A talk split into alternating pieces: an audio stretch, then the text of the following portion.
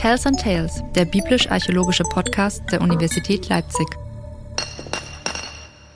Schön, dass ihr über unseren Podcast gestolpert seid. Wir sind biblische Archäologinnen und wollen mit Tells and Tales die Bibel auf die Schippe nehmen. Tells, das sind die Ausgrabungsorte im Nahen Osten, an denen wir arbeiten. Tales, die Geschichten dahinter, über die wir hier gemeinsam mit ExpertInnen sprechen wollen. Ob Klimawandel, Migration oder Wirtschaftskrise. Wir Archäologinnen haben zu vielen Themen, die für Menschen seit der Antike bis heute von Bedeutung sind, etwas zu sagen. Moin, moin. Wir sind Johannes und Laura und in unserer heutigen Podcast-Folge von Tales and Tales wollen wir uns mit ähm, Land, Leuten und Geschichte der Region Israel-Palästinas beschäftigen und haben dafür einen Gast, Wolfgang Zwickel. Er ist äh, Professor für Altes Testament und biblische Archäologie an der Universität Mainz. Ja, hallo auch von mir. Hier ist Johannes. Ähm, bevor wir anfangen, über Land und Leute zu sprechen, wollten wir noch einen kleinen Umweg einbauen und ein bisschen über Forschungsgeschichte sprechen. Ich wollte jemanden äh, vorstellen, den ich äh, als Forscher sehr spannend finde. Und zwar handelt es sich um den französischen Gelernten, äh, Gelehrten Clermont Ganneau, äh, der im äh, 19. bzw. 20. Jahrhundert äh, gelebt hat und der vor allem bekannt oder bei uns bekannt ist für äh, einen äh, für den für einen Fälschungsskandal, in dem er eine große Rolle gespielt hat. Es geht um die sogenannten Moabitiker. Die das musst du jetzt, glaube ich, mal erklären. Ja, ja, genau, gehe ich gleich darauf ein. Äh, die Moabitiker, das ist, äh, die werden so genannt. Ähm, weil es sich, weil sie auf ein Volk bezogen worden sind, das äh, aus der Bibel bekannt ist, das Volk Moab. Das wird heute so ungefähr in, in das jordanische Gebiet äh, lokalisiert. Und ähm, genau, diese, diese Moabitiker, die wurden für teures Geld von den königlichen äh, Museen in Berlin aufgekauft. Und ähm, im Laufe der Zeit hat sich aber herausgestellt, dass es sich um Fälschungen handelt. Und bei diesem Herausfinden, dass es um Fälschungen äh, geht, hat äh, eben Charles Clermont Garneau eine große Rolle gespielt. Wer war denn da in äh, Berlin der, der Berater für die Museen, dass man die Fälschungen aufgekauft hat. Ja, also das, das fing damit an, dass ähm, ein, ein deutscher äh, Pfarrer in, in, in Jerusalem diese, diese Gegenstände entdeckt hat. Ähm, und der hieß Hermann Weser und der hat Bilder oder hat äh, seinen ehemaligen Dozenten auf diese äh, Moabitiker aufmerksam gemacht der hieß äh, Konstantin Schlottmann. Und dieser Konstantin Schlottmann, der hat äh, die veröffentlicht und ist auch dann im späteren Verlauf immer wieder dafür eingetreten, dass es ähm, echte äh, Gegenstände sind. Und ja, aufgrund wahrscheinlich dessen, dass er da so vehement aufgetreten ist, sind die dann aufgekauft worden, obwohl schon erste Zweifel bekannt waren, äh, wo so überlegt wurde, sind es jetzt tatsächlich äh, echte Gegenstände. Aber Herr Schlottmann war, war da einfach überzeugt, auch weil man hat in der Zeit einen großen Fund gemacht zu den Moabitikern und er hat einfach erwartet, dass da noch mehr rauskommt und hat dann eben gedacht, das sind jetzt diese Funde, die er so erwartet hatte. Und Gano hat dann äh, geholfen, die Fälschung sozusagen äh, aufzudecken. Die, die ersten Zweifel, die, die kamen so 1872 auf, also die, die sind auch, auch damals äh, publiziert worden und schon da gab es dann erste Stimmen und Charles Clermont Ganneau ist dem, dem danach gegangen, ist also nach, nach Jerusalem gereist und hat ähm, ja den, eben den Händler, der die verkauft hat, ähm, hat den äh, befragt und hat dann Untersuchungen angestellt und hat auch äh, dann einige äh, Töpfer aufgetrieben, die dann äh, zugegeben haben, dass diese Moabitiker, also die sind, das sind, dass die die live getöpfert haben. Dass also sie die, also, äh, genau, dass sie also moderne Gegenstände sind, äh, genau. Und dann hat, dann ging das, ging das Ganze eben los und ähm, wirklich äh, entschieden war es dann erst 1876. Da haben dann Emil Couch und Albert Sochin ein äh, Buch herausgegeben, in dem sie dann äh, relativ also, oder allgemein überzeugend dargelegt haben, warum es dann Fälschungen sind. Aber es ging eine Weile hin und her und äh, ja, es ist natürlich auch viel Geld verloren gegangen und es war auch natürlich so ein nationaler Streit zwischen Deutschland und dem französischen und Gelernten. Franzosen, ja, okay. Genau. Jetzt haben wir ganz lange über äh, Fälschungen und ja auch Irrtümer äh, gesprochen und eigentlich wollten wir ja Richtung Landeskunde, aber vielleicht, ähm, Herr Zwickel, fühlen Sie sich auch mit den äh, Fälschungen ähm, wohl und können da ein prominentes Beispiel ähm, nennen, was, was wäre für Sie so eine, so eine eine Fälschung neben den Moabitiker, die ähm, prominent war in der, in der Forschungsgeschichte. Und da gibt es eine ganze Reihe. Es gibt diese Moabitiker sind natürlich ein absolutes Highlight. Vielleicht sollte man noch dazu sagen, dass ein paar Jahre vorher ja die Mesha-Stele, also die wichtigste Inschrift in Moab, die äh, gefunden wurde. Und äh, die ist dann in äh, Stücke zersprengt worden und sowohl der Louvre als auch das britische Museum als auch das Vorderasiatische Museum haben jeweils Teile davon gekauft. Äh, das Vorderasiatische Museum hat ein Teil bekommen, die meisten Teile waren im Louvre und dann hat man sich also darauf geeinigt, dass alle Teile in den Louvre gegeben werden, die aufgekauft wurden. Und die Deutschen sind also da zu kurz gekommen und dann war das eben auch ein ganz großes nationales Interesse. Oh, jetzt haben wir auch was mit diesem Moabitika. Das ist eine ganz, ganz spannende Geschichte, äh, was damals gelaufen ist. Aber zurück zur Fälschung. Wenn ich da kurz einhaken darf, nur, also weil mir noch zwei Sachen da, dazu einfallen. Also das erste ist, natürlich hat äh, Charles Clermont bei dieser Mesha-Stele auch eine Rolle gespielt. Und zwar hat er es nämlich geschafft, äh, noch bevor die zerstört worden ist, einen Abklatsch anzufertigen. Und das natürlich dann auch ein Sieg gewesen gegen in diesem Wettstreit, wer kriegt zuerst die, die Mesha-Stele. Und das Zweite ist, dass man bei der Mesha-Stele anfangs auch gedacht hat, dass es eine Fälschung ist. Das ist nämlich auch ein Grund, warum Herr Schlottmann so überzeugt war, dass es sich um, äh, also doch um echte Sachen handeln könnte, weil bei der Mesha-Stele diese Frage nämlich auch erstmal im, im Raum stand. Heute ist es ja klar, dass es ein echter Gegenstand ist. Aber damals war das eben alles noch etwas im ja, genau. Aber jetzt habe ich Sie unterbrochen. Sie wollten noch weitermachen? Also Fälschungen, was natürlich immer wieder äh, hochbrisant ist, sind irgendwelche Siegel. Normale Siegel kann man in Jerusalem im Antikenhandel für 100 Euro kaufen. Soll man nicht, aber äh, kann man.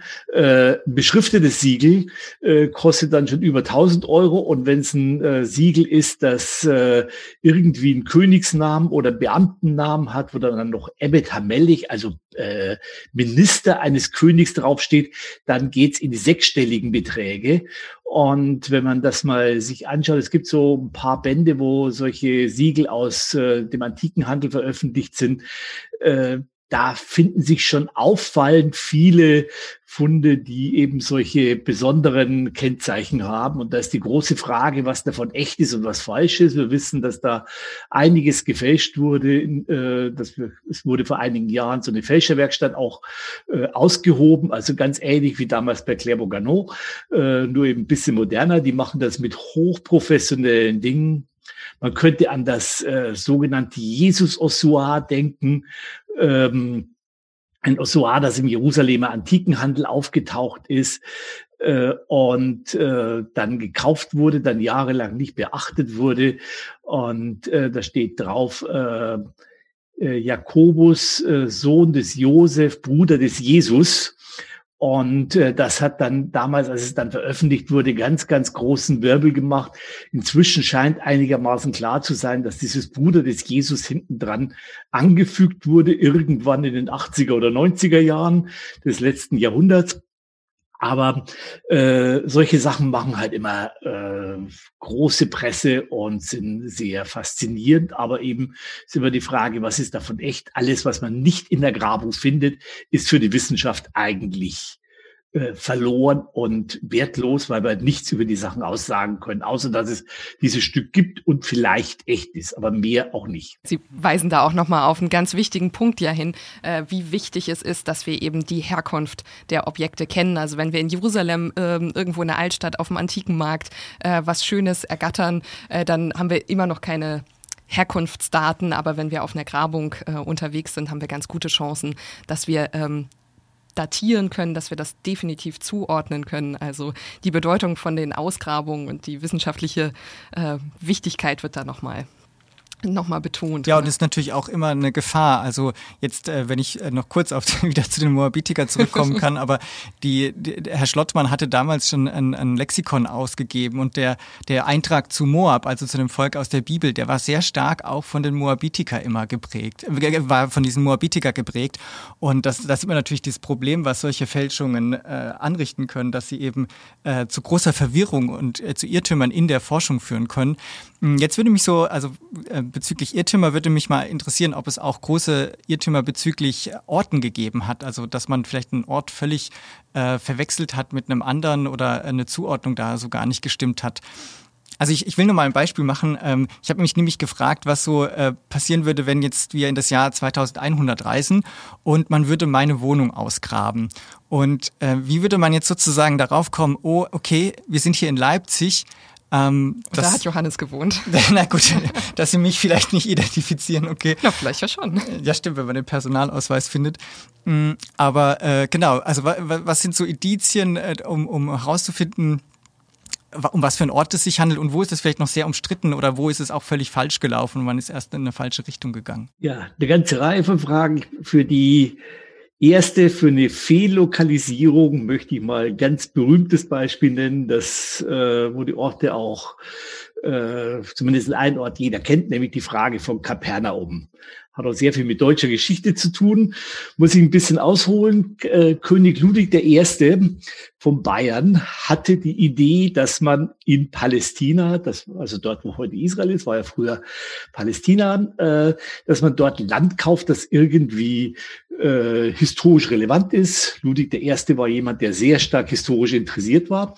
Und er hat dann äh, einen äh, jungen Wissenschaftler, Johann Nepomuk Sepp, ins Heilige Land geschickt. Äh, und der kam zurück. Das war um 1840 mit einem hat dann nachher seinen Reisebericht von dort veröffentlicht. Das ist eine äh, eine irre Zusammenstellung von Religionsgeschichte, Religionswissenschaft, äh, Exegese, Landeskunde, also sowas habe ich noch nie gelesen wie das, äh, und hat gesagt, es gibt ein Land am See Genezareth, das man kaufen könnte, das wäre sehr interessant, da müsste, da liegt Kapernaum. Damals hat man Kapernaum am Nordwestufer des See Genezareths lokalisiert, dort ungefähr da, wo heute Tapka ist. Es dauerte dann rund 30 Jahre, bis, ich glaube, 1870 die Deutschen wirklich ein Gebiet dort kaufen konnten, drei Kilometer Land. Die, Itali äh, die Italiener haben dann direkt das angrenzende Gebiet gekauft, äh, nach Osten, die nächsten drei, vier Kilometer. Und das, was dann noch übrig blieb bis zum Jordan, das haben die griechisch-orthodoxen gekauft, so dass das ganze Nordwestufer und Nordufer des See Genezareths äh, innerhalb kurzer Zeit dann dort äh, gekauft wurde. Es war unbesiedeltes Land, da waren ein paar Beduinen. Und dann kamen die ersten Ausgrabungen auf dem Tel Oreme und nebendran. Es gibt äh, unterhalb des Tel El Oreme eine äh, Ortslage, wo man gedacht hat, dort ist Kapernaum. Das hat man dann ausgegraben.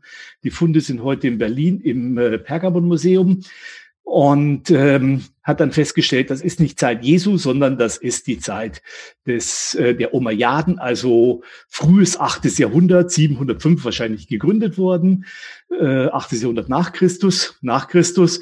Und man hat dann äh, die äh, Kapernaum eben vier Kilometer weiter westlich gefunden, wo sie auch ausgegraben ist, wunderbar ausgegraben.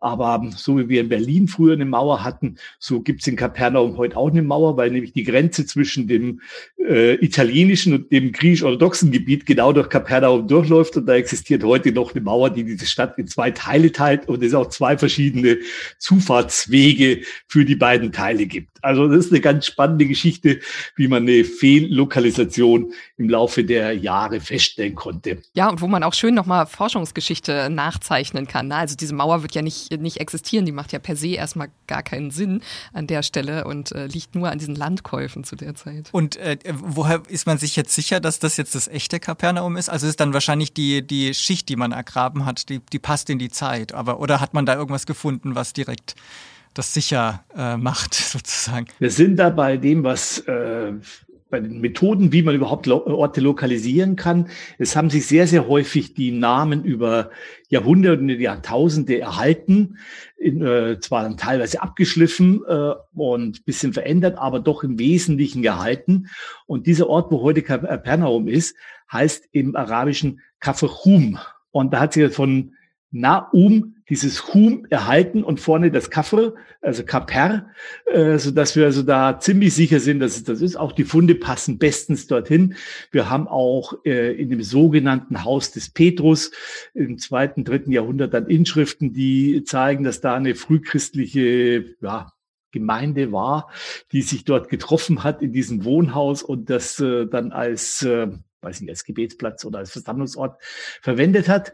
Und später wurde eine Kirche dann oben drüber gebaut und jetzt ist nochmal eine Kirche drüber gebaut, die meiner Meinung nach protestlich ist. Die sieht aus wie so ein Raumschiff. Die hat man eben extra so gebaut, dass keine antiken Reste äh, zerstört werden und daher auf Säulen gesetzt und man kann dann von der Mitte der Kirche nach unten schauen und sieht dann die, das Haus des Petrus unten drunter. Also wirklich ein etwas skurriler Bau in meinen Augen, aber okay. Also da hat sich einfach der Name erhalten und das ist etwas, was man ähm, im 19. Jahrhundert gemacht hat. Es war Herr Robinson, ein Amerikaner, der in Deutschland bei Wilhelm Gesenius Hebräisch gelernt hat und der dann von äh, nach Palästina gegangen ist und erstmals die ganzen Ortsnamen aufgeschrieben hat und mit, äh, mit biblischen Ortsnamen verglichen hat. Und vieles von dem, ungefähr ja, 70 Prozent der Lokalisierung, die wir heute haben, gehen auf Robinson zurück weil er eben durch diese Namensgleichung das gefunden hat. Bei manchen Orten konnte man dann feststellen, das passt nicht, weil dort eben kein archäologischer Befund ist, also dass man dann irgendwo anders hingehen muss oder anders suchen muss. Aber die äh, im Wesentlichen geht das auf ihn zurück. Spannend. Das ist, also sind wir auch wieder im 19., 20. Jahrhundert. Ne? Das ist 19. Jahrhundert, ja. Das ist eine ganz wichtige Zeit. Und witzigerweise, Sie haben vorher Clermont-Ganneau gesagt, ähm, Napoleon hat ja eine Expedition nach äh, Ägypten gemacht und äh, das war die Grundlage der Ägyptologie. Man hat in Mesopotamien mit Botta die ersten Ausgrabungen gemacht. Zu dem Zeitpunkt war das heilige Land, also im Endeffekt die Wurzel der des ganzen Christentums, ein relativ unerforschtes Land. Und es dauerte dann, bis die ersten Reisenden, das war dann vor allen Dingen Seetzen, das war äh, Burkhardt, das war auch Robinson, äh, äh, Guerin, ein Franzose, dass die durchs Land gegangen sind und ganz unterschiedliche Sachen dort dokumentiert haben. Die erste vollständige Dokumentation oder einigermaßen vollständige Dokumentation mit einer wunderbaren Karte, die stammt von 1880 vom Survey of Western Palestine, also von den Briten, die dann das ganze Land aufgenommen haben mit einer riesigen Genauheit. Also wir haben moderne Karten und die antiken Karten übereinander gelegt. Es ist schon faszinierend, äh, mit welchen einfachen Mitteln die äh, wirklich faszinierende Karten damals gemacht haben, die ziemlich genau gestimmt haben. Ja, also Karten sind ja auch ein unglaublich spannendes Thema. Also Sie haben das jetzt für die Forschungsgeschichte, für uns heute ja auch. Also Karten repräsentieren irgendwie äh, Welt so ein Stück weit. Für die Forschungsgeschichte war das ganz wichtig. Ähm, wie sieht das eigentlich aus mit antiken Karten? Ähm, es gibt ja die Madaba-Karte, die ist aber so um 600 nach Christus äh, entstanden, aber bildet eben auch Orte im ähm, sogenannten Heiligen Land ähm, ab und spielt ja auch eine Rolle bei der Identifikation von Orten ähm, in der Region, weil die eben beschriftet sind und Jerusalem auch eine zentrale Rolle spielt auf dieser Karte. Gut, das ist die älteste Karte, die wir überhaupt weltweit haben, die jetzt einen größeren Raum abbildet. Ein paar kleinere Karten, die noch älter sind, aber äh, die also das ganze Land abbildet. Die ging ursprünglich mal von Tyrus bis nach Ägypten und bildete das sogenannte Heilige Land ab, geht auf äh, im wesentlichen Teilen auf ähm, Euseb, das Onomastikon, zurück. Das, äh, das war so die Grundlage.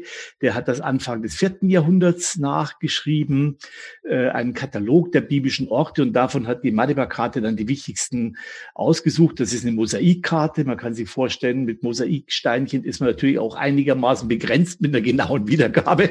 Das ist nicht mit dem Survey of Western Palestine Nein. zu vergleichen. Aber trotzdem unglaublich imposant, diese Karte. Ja, ist äh, sehr, sehr interessant und äh, genau in Jerusalem, äh, also Jerusalem ist übergroß gezeichnet, ist über einen Meter groß, während die anderen Orte viel kleiner sind. Und äh, dort sind alle Kirchen eingezeichnet, die es damals gab. Und inzwischen kann man alle diese Kirchen auch lokalisieren und sagen, welche Kirchen das wirklich sind.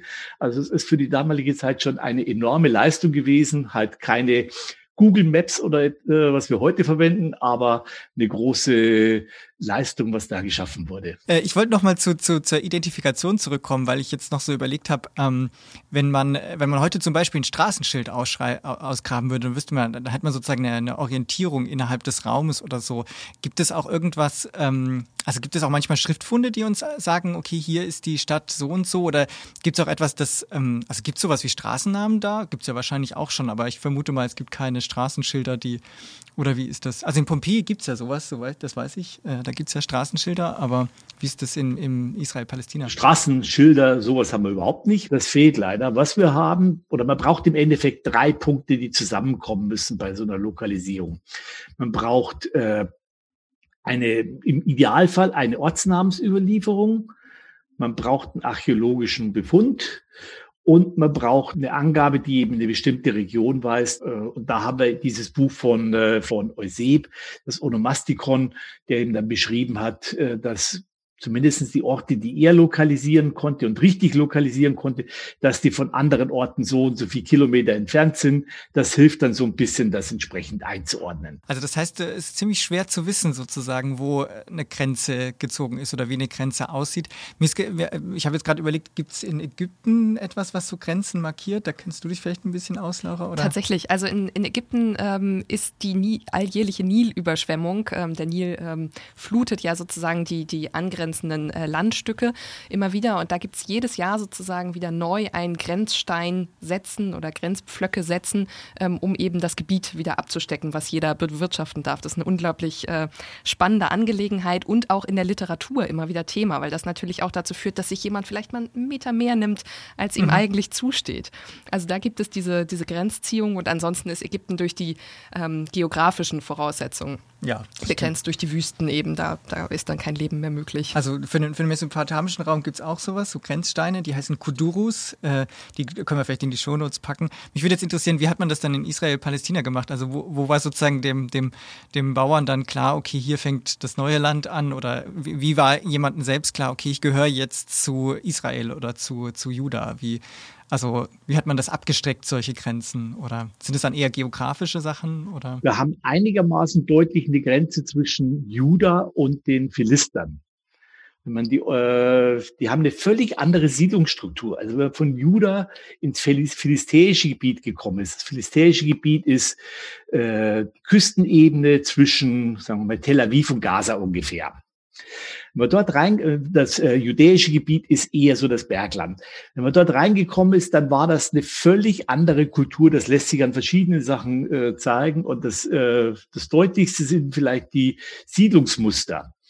In Juda hat man in relativ kleinen Orten gewohnt, in der Regel nicht größer als ein Hektar, also ein Fußballstadion ungefähr die Spielfläche. Und in äh, Philistäergebiet gab es große Orte, die 20 Hektar waren und dann außenrum genügend Land. Also es war auf, auf den ersten Blick sagen wir, das ist eine völlig andere Kultur. Ähm, ansonsten sind die Leute, oder es gibt einen alttestamentlichen Text äh, im Hosea-Buch, wo von dem Grenzenverrückten die Rede ist, also was Sie gerade für Ägypten gesagt haben, das traf damals auch so zu, dass man also immer wieder ein bisschen versucht hat, seine, äh, sein Gebiet äh, zu erweitern. Allerdings wussten die Leute schon ziemlich genau, wo die Grenzen ihres äh, Ackerlandes sind. Ähm, wir haben mal in Jordanien gegraben und dann äh, mussten wir mit den Leuten dort äh, verhandeln, äh, wie groß oder was die bekommen, wem welches Land gehört, das wir ausgegraben haben. Das gab dann eine halbe Stunde heftige Streiterei zwischen denen, aber dann war vollkommen klar und haben sie sich geeinigt, äh, wer äh, wem welcher Quadratmeter gehört. Also das war äh, funktioniert an sich ganz prima, dass jeder eigentlich weiß, was sein Ackerland ist. Und ähm, die Zugehörigkeit zu Staaten änderte sich immer wieder, dass also mal die Assyrer oder die Babylonier das Gebiet erobert haben. Dann gehörte man eben zu den Assyrern und nicht mehr zu Israel. Äh, aber das war den Leuten eigentlich egal, weil äh, der Wahrnehmungshorizont war äh, ja die nächsten fünf Kilometer. Weiter kamen die Leute nicht. Die Mobilität, die wir heute haben, die gab es in der Antike nicht. Was man in Israel durchaus gemacht hat, ist, für die einzelnen Stämme genaue Grenzen festgeschrieben. Josua 13 bis 19 wird das genau aufgeschrieben. Das ist zwar Wüstenland, da kann man nicht allzu viel machen, aber es ist äh, genauestens markiert in diesen äh, Grenzlinien, was zu welchem Stamm gehört. Also da hat man durchaus auch darauf geachtet, dass äh, man da ja kein Land verliert. Spannend mit den fünf Kilometern, weil ich gerade äh, darüber nachdenken muss, dass wir heute ja relativ genau wissen, wie begrenzt dann der Horizont wird aufgrund unserer derzeit derzeitigen Lage, wo wir uns ja auch nicht so, so groß wieder bewegen können, wo alles so ein bisschen eingeschränkt ist. Aber ich, also fünf Kilometer ist ja nochmal ganz schön, ganz schön klein. Pandemiebedingt meinst du? Genau, genau, Kein ja. Also 15 Kilometer, sondern 5 Kilometer Radius. ist nochmal deutlich kleiner, ja. ähm, ja, was mir noch, noch, noch äh, so gerade äh, so vor meinem geistigen Auge gekommen ist, so ein bisschen, äh, wie, das, wie das Land aussieht. Also vielen ist nicht so klar, wie, wie unterschiedlich äh, ähm, Israel-Palästina ist. Also gerade wie Sie jetzt auch angesprochen haben mit dieser Küstenregion der Philister und ähm, dann Juda, das liegt in dem Bergland, das ist sehr hügelig, sehr hoch. Ich weiß noch, das erste Mal, als ich ähm, von Jerusalem nach Galiläa äh, gefahren bin, war ich total irritiert. Ähm, ich glaube, das war im Sommer, also in Jerusalem war es äh, zum Glück nicht furchtbar heiß, aber weil da ein kühler Wind weht, aber es war staubtrocken. Also da ist das eigentlich, die Stadt wird irgendwie grau, muss man, oder also grau ist nicht, aber es wird braun. Also es ist kaum was grün, also wenn man nicht bewässert ist, kaum was Grünes zu sehen. Und dann kommt man nach Galiläa, wo plötzlich äh, fast wie ein Dschungel. Also ich kann mich noch an Tel Dan erinnern, da das ist total grün gewesen und so. Und das ähm, ist ja verrückt, wie, wie auf so engem Raum in Israel da, in Israel-Palästina da äh, so unterschiedliche Sachen sind. Hast du da Ja. vielleicht noch so eine? Ja, ich, ich erinnere mich immer noch sehr eindrucksvoll. Da sind wir äh, mit einer Exkursion äh, nach Masada gefahren und äh, man kann eben von da äh, relativ ähm, Plateau über äh, diesem Jordantal kann ähm, auf das Tote Meer und in dieses Tal reinschauen, was ja 400 äh, Meter unter Meeresspiegel liegt, also wirklich super, super tief und von da dann aber nochmal rüber auf die jordanische Hochebene und das war extrem eindrucksvoll und das Ganze eben auch in so einem Schleier, in so einem Dunstschleier ähm, von, von Sand irgendwie. Ähm, das war sehr eindrucksvoll. Haben Sie da auch so eine Erkenntnis, die Sie sozusagen bekommen haben, als Sie da zum ersten Mal nach, nach Israel oder Palästina gereist sind und gesehen haben, wie das dann tatsächlich aussieht im Vergleich zu dem, was man in der Bibel liest? Ja, äh, ich denke, es ist ganz, ganz wichtig, äh, die Landschaft wahrzunehmen. Bargel Pixner, der jahrelang am See Genezareth gelebt hat, der hat mal geschrieben, die äh, Landschaft ist das fünfte Evangelium. Und da ist was dran an dieser Aussage. Man muss sehr genau sehen, was habe ich eigentlich für landschaftliche Bedingungen. Was Sie Masada erwähnt haben, da kann ich fast nichts machen. Die haben dort mit riesem Aufwand Zisternen geschaffen, um Wasser aus der ganzen Gegend dort äh, hinleiten zu können, damit sie im Sommer überleben können. Also ein enormer Aufwand. Das ist absolute Wüste mit weniger als 100 Millimeter Niederschlag. Am See Genezareth haben wir zwischen 200 und ja, 400 Millimeter Niederschlag. Wenn Sie zum Hermon gehen, das ist, äh, den kann man vom See Genezareth aus sehen, wenn gutes Wetter ist. Das sind, ich schätze mal so 40, 50 Kilometer. Äh, da haben sie im, äh, 1000 Millimeter Niederschlag. Also das ist, sind riesige Unterschiede. Und man muss eben die Landschaft wirklich verstehen. Ich brauche für Weinanbau 400 Millimeter Niederschlag, für Getreideanbau 250 Meter Nieder, äh, Millimeter Niederschlag. Sonst funktioniert das nicht. Also vielleicht geht's auch noch mit 240, aber so als äh, ungefähre Zahl. Das muss man verstehen. Man muss auch sehen, wo, äh, wo kann ich überhaupt äh, Landwirtschaft treiben, wo sind gute Böden.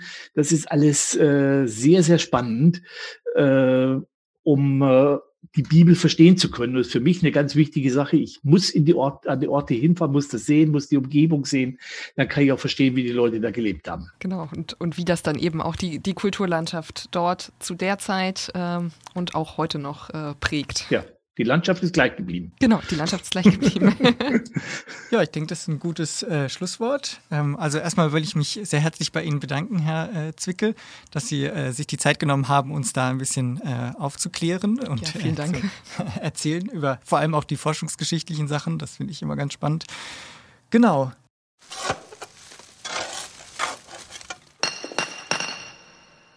Das war's aus Nordisrael. Eigentlich wollten Johannes und Laura ja noch etwas mehr über Land und Leute erfahren, haben sich jetzt aber über die Forschungsgeschichte verquatscht. Wie auch immer, wer noch mehr über die eingangs genannten archäologischen Fälschungen wissen will, der findet hier unter dem Podcast weiterführende Links. Ansonsten verlassen wir in der nächsten Folge Israel und begeben uns gemeinsam mit Jens Kammler in den Libanon. Bis denne.